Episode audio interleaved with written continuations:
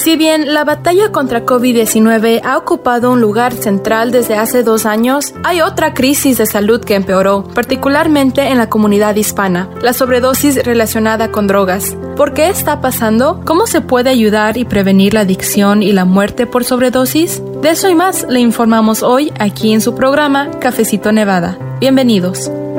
Por supuesto que sí, muchas gracias por acompañarnos y ya escuchó usted, ese es el tema que le vamos a presentar esta semana aquí en su podcast Cafecito Nevada. Bienvenidos, soy la editora asociada Luz Gray con The Nevada Independent en español, un sitio de noticias donde ofrecemos periodismo de fondo para la comunidad hispanohablante. Gracias por seguirnos, por informarse con nosotros y antes de entrar de lleno en materia con el tema que le vamos a presentar hoy, quiero aprovechar la oportunidad oportunidad para darle las gracias a todas las personas que nos acompañaron en nuestro evento en persona que realizamos el martes 5 de abril aquí en Las Vegas en colaboración con la Cámara de Comercio Latina y fue un foro informativo acerca de las elecciones 2022 en Nevada. Nos dio mucho gusto tener la oportunidad de conocer a muchos de ustedes, saludarles en persona y poder acercarnos todavía más a nuestra comunidad. Vamos a seguir preparando por allí algunos eventos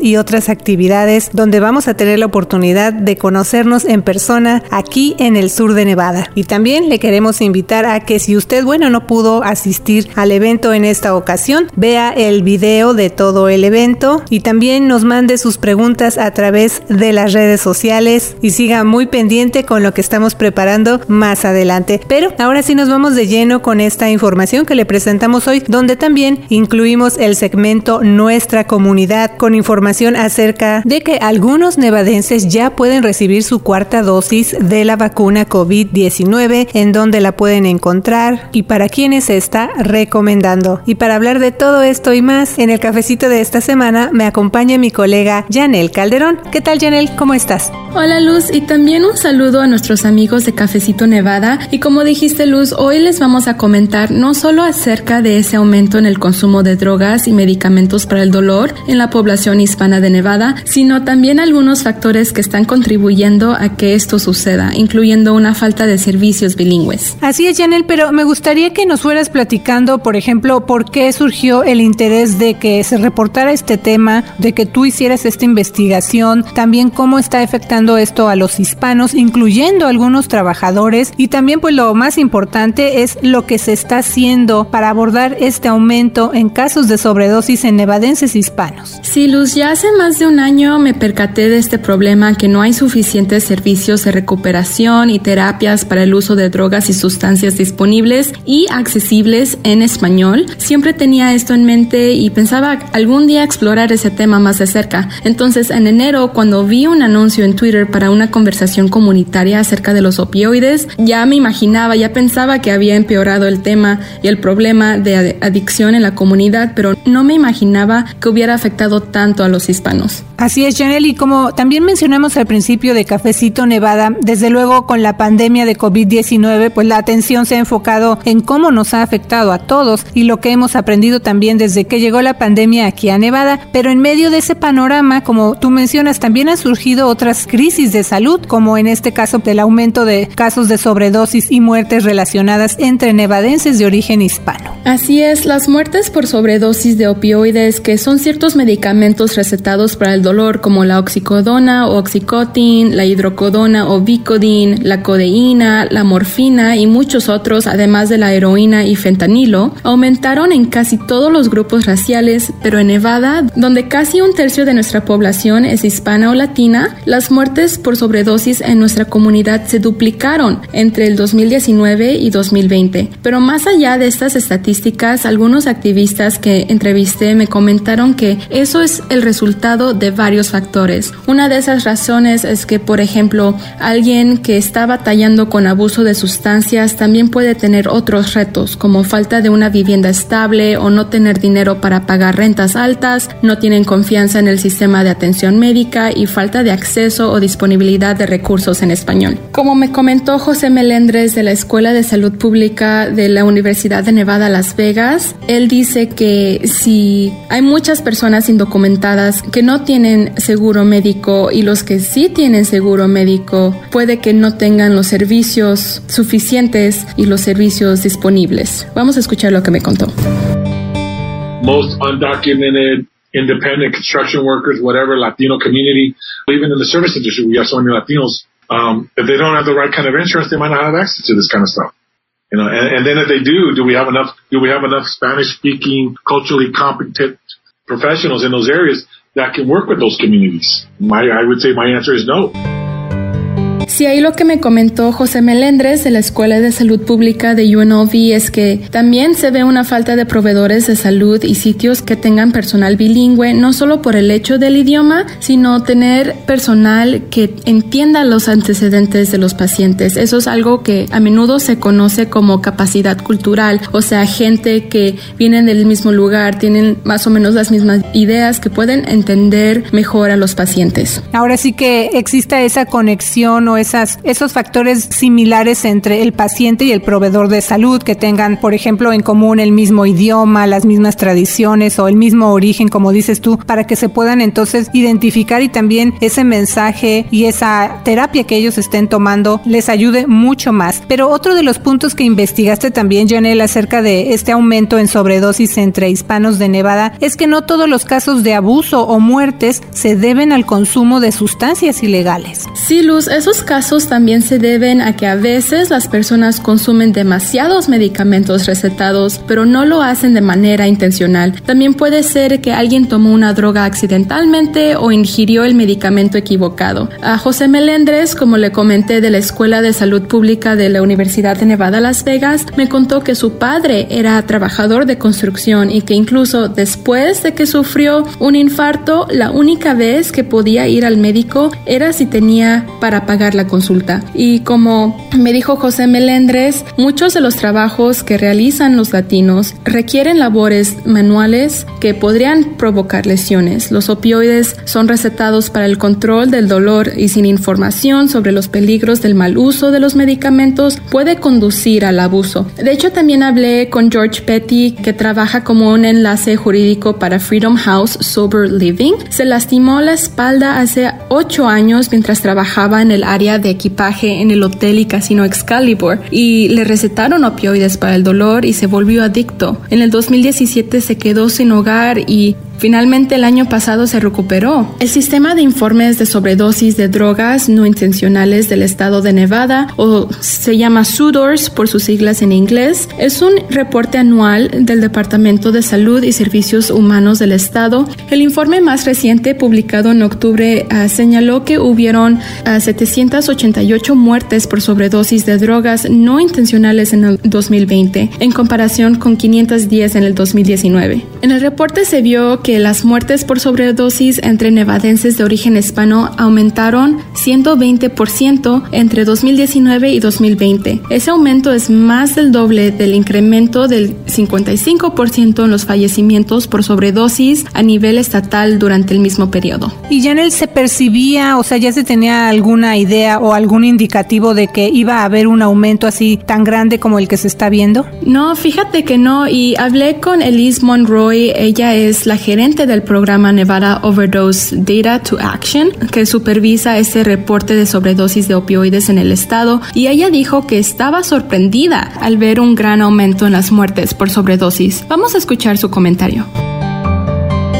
So I was shocked because when we look at our non-fatal data, those monthly reports that I looked at, we never saw even a little tiny increase in Hispanic overdoses. So we never even saw a little tiny increase in the number of Hispanics going to the emergency room. So I was like shocked. I was shocked. Sí, ahí Elise Monroy dice que el programa también recibe informes mensuales de visitas a las salas de emergencias por razones de consumo de drogas que no resultaron en muertes. Ella es la gerente del programa Nevada Overdose Data to Action y comentó que nunca mostraron ni siquiera un pequeño aumento en esas visitas por parte de personas hispanas en el 2020. Entonces ella no esperaba ver un aumento en muertes por sobredosis. Sí, y otra de las cosas que en tu reporte ahora que lo estaba leyendo ahí en nuestro sitio de internet, Janel, acerca del aumento en sobredosis entre hispanos de Nevada es que nuestro estado está considerado por el gobierno federal como un área de escasez de profesionales de la salud, o sea, no hay médicos suficientes, no hay enfermeras suficientes ni profesionales en el área médica y eso significa que hay demasiados pacientes y como decimos muy pocos proveedores médicos. Entonces, debido a esta situación, a este panorama, se está viendo que pues el público está enfrentando más obstáculos todavía para encontrar a estos proveedores, especialmente que acepten Medicaid, que hablen español, como ya dijimos, o incluso otros idiomas, además del inglés, y que tengan esa capacidad cultural de la que ya hablamos, eh, o ese entendimiento de los antecedentes de pacientes de poblaciones minoritarias o poblaciones de color. Así es, y aunque el número de personas de Nevada que no tienen seguro de salud bajó de una manera muy significativa después de que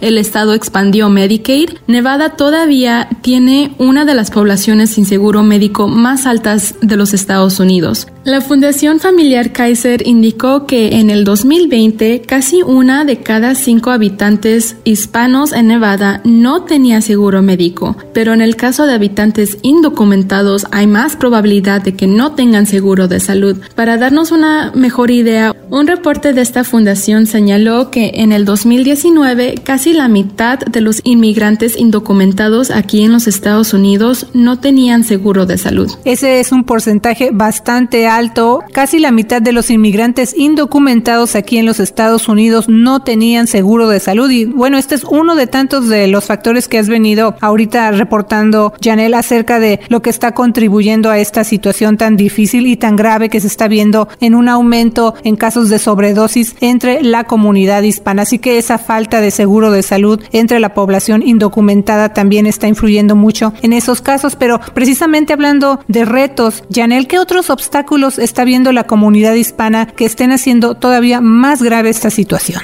Sí, y aunque el sistema no es perfecto, también los retos son personales. Um, Aaron Luna de Care Coalition, que es una organización sin fines de lucro, explicó durante una reunión comunitaria que el familismo, o como los latinos ponemos mucha importancia a la familia, puede ayudar o lastimar a alguien con adicción. O sea, los miembros de la familia pueden actuar como un sistema de apoyo, pero a veces a la familia puede generar presión. Ellos no quieren defraudar a sus seres queridos y entonces no hablan de sus problemas con drogas o sustancias. Y otro punto que también abordaste en tu reporte acerca del aumento en casos de muertes por sobredosis entre nevadenses de origen hispano tiene que ver con los jóvenes y también el papel, como dices tú, que llega a desempeñar la familia en este tipo de situaciones. ¿Qué nos puedes decir al respecto? Así es, Luz. Para los jóvenes es muy importante cumplir con lo que se esperan sus familias por parte de ellos, incluyendo en la comunidad inmigrante. También enfrentan estigmas y algunas creencias religiosas que pueden evitar conversaciones sobre el uso de sustancias y los efectos de las drogas. Según el reporte estatal, entre el 2019 y 2020, las sobredosis en menores de 18 años aumentaron un 550%, de dos muertes en el 2019 a 13 muertes en el 2020. Para los jóvenes de 18 a 24 años hubo 57 muertes más por sobredosis. Ese es un aumento de 150 ciento desde el 2019. Aaron Luna también me dijo que no hablar sobre los riesgos del abuso de sustancias puede poner a los niños y adolescentes en mayor riesgo y agregó lo que mencionamos, que muchas veces los niños de padres inmigrantes ya de por sí sienten mucha presión para hacer que sus familias se sientan orgullosos de ellos. Sí, e, eso es a lo que se refería, ¿no? Que por ejemplo sentir esa responsabilidad de tener las mejores calificaciones, también muchos jovencitos, aparte de estudiar tienen trabajos de medio tiempo y sienten que tienen esa gran responsabilidad también de contribuir con lo que ganan a veces de su sueldo para apoyar a sus familias porque también trabaja la mamá, trabaja el papá, o sea, hay más miembros de la familia a los que tienen que ayudar, entonces es mucha presión y de eso es lo que te estaba platicando tu entrevistado. Pero, mm, Janel, hasta ahora nos hemos enfocado en el caso del aumento de sobredosis entre los hispanos, pero esta situación está afectando igual a otras poblaciones o cómo van, eh, no sé, los porcentajes o las estadísticas para otras áreas. Sí, de hecho, un estudio nacional que se publicó este mes acerca de las tasas de sobredosis de drogas antes y durante la pandemia de COVID-19 muestra que todos los grupos raciales y étnicos que se examinaron tuvieron aumentos en las tasas de muertes por sobredosis de drogas en el 2020, eso en comparación con 2019. Y ese aumento fue mayor que cualquier año anterior entre el 1999 y el 2019. Aparte de los latinos donde se vio un gran aumento de 40% en las tasas de sobredosis en el país. Las tasas de fallecimientos por sobredosis en personas afroamericanas aumentó en casi 50%. Y en el caso de la comunidad nativoamericana o grupos indígenas, el reporte indicó que registraron la tasa más alta de sobredosis entre los grupos demográficos también son porcentajes lamentablemente muy altos. Y bueno, Janel, ya nos informaste acerca de la situación actual y de cómo este aumento en casos de sobredosis en la comunidad hispana, en este caso que específicamente estamos abordando hoy aquí en Cafecito Nevada, está haciendo que se hable todavía más de este tema. Pero de acuerdo con lo que tú reportaste, la pregunta es también qué se está haciendo para ahora sí que darle atención a este problema y ayudar a que se vaya resolviendo esta situación tan grave. Sí, Luz, hay algunos programas de rehabilitación por todo el estado. En el sur de Nevada, el Departamento de la Policía Metropolitana de Las Vegas tiene un programa que en español se llama Intervención de la Ley para la Salud Mental y la Adicción, que por sus siglas en inglés se conoce como LIMA. Ese programa está enfocado en prevenir que las personas con trastorno de abuso de sustancias, adicción o dependencia química se queden atoradas en el sistema de justicia o la cárcel y mejor canalizarlos a servicios comunitarios para tratamiento, desintoxicación, asesoramiento y apoyo. El programa Lima toma entre 9 y 12 meses, es voluntario y provee clases como manejar mejor las emociones y también ofrece juntas de apoyo en inglés y en español. Pero además de ese recurso que nos mencionas, también hay sitios donde se ayuda directamente a personas que están en proceso de recuperarse del abuso de drogas o medicamentos recetados. Tú ya nos mencionabas algo unos minutos antes, pero tú fuiste a visitar un centro que se se localiza en Las Vegas. ¿Qué más nos puedes informar acerca de lo que encontraste ahí, cómo se llama ese lugar y qué más viste en cuanto a estos recursos que se puedan ofrecer? Así es, Luz. Ese lugar se llama Freedom House Sober Living. Ese es otro programa que ofrece ayuda en casos de abuso de sustancias. Ahí se ofrece vivienda y diferentes programas mientras las personas se recuperan y se van adaptando a regresar a una vida laboral. Aunque este sitio cuenta con proveedores bilingües y pueden ayudar a clientes que requieren servicios en español, la demanda no es suficiente para cubrir esa necesidad. Pero otros defensores que entrevisté coincidieron que la educación es la principal forma de abordar este problema, así como informar a las comunidades acerca de los efectos del abuso de sustancias y los recursos que hay disponibles. Eso llega a incluir escuelas y organizaciones religiosas donde familias sienten confianza para hablar acerca del abuso de sustancias. Si aquí acabas de tocar temas importantes. Primero, pues que existan estos lugares para poder ayudar a las personas que están enfrentando esta situación de abuso de sustancias, que se quieran ya recuperar, que estén en esa transición. Pero bueno, también lo que hemos venido diciendo y que es el centro de este reporte que tú hiciste de la falta de recursos para poder ayudar a estas personas y que nada más están limitados al inglés. Entonces han dicho los proveedores y activistas con quienes tú conversaste que está viendo esta necesidad de que exista todavía más apoyo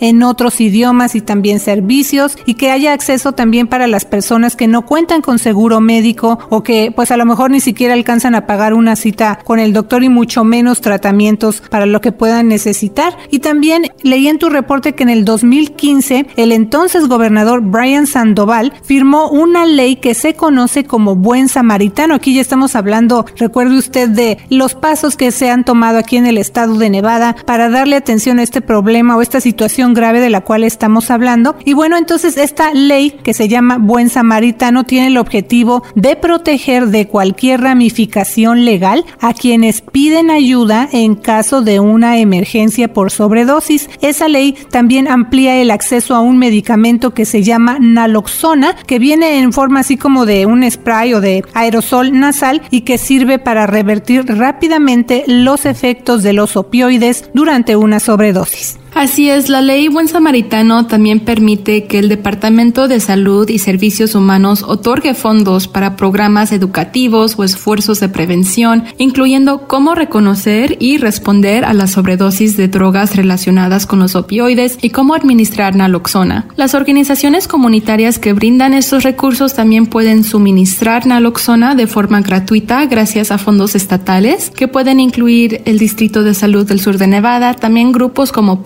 Puentes y Care Coalition. Así que ahora se está viendo la necesidad de que haya más conversación acerca de contar con más programas y recursos bilingües para atender el aumento en casos de sobredosis y muertes relacionadas con el abuso de sustancias en la comunidad hispana. Y algunos de los activistas que entrevisté coincidieron en que todos los que intervengan en estos esfuerzos deben estar en la misma página. Janel, si hay alguien que nos está escuchando ahorita y necesita más información, a lo mejor está batallando con esta circunstancia, además de los recursos que ya mencionaste aquí en Cafecito Nevada, ¿hay algún otro tipo de ayuda? Sí, Luz, encontré el sitio de internet del Instituto Nacional sobre el abuso de drogas de los Estados Unidos. Ahí hay información en español acerca de temas como adicción a los opioides o un localizador para encontrar tratamientos. El sitio de internet es nida.nih.gov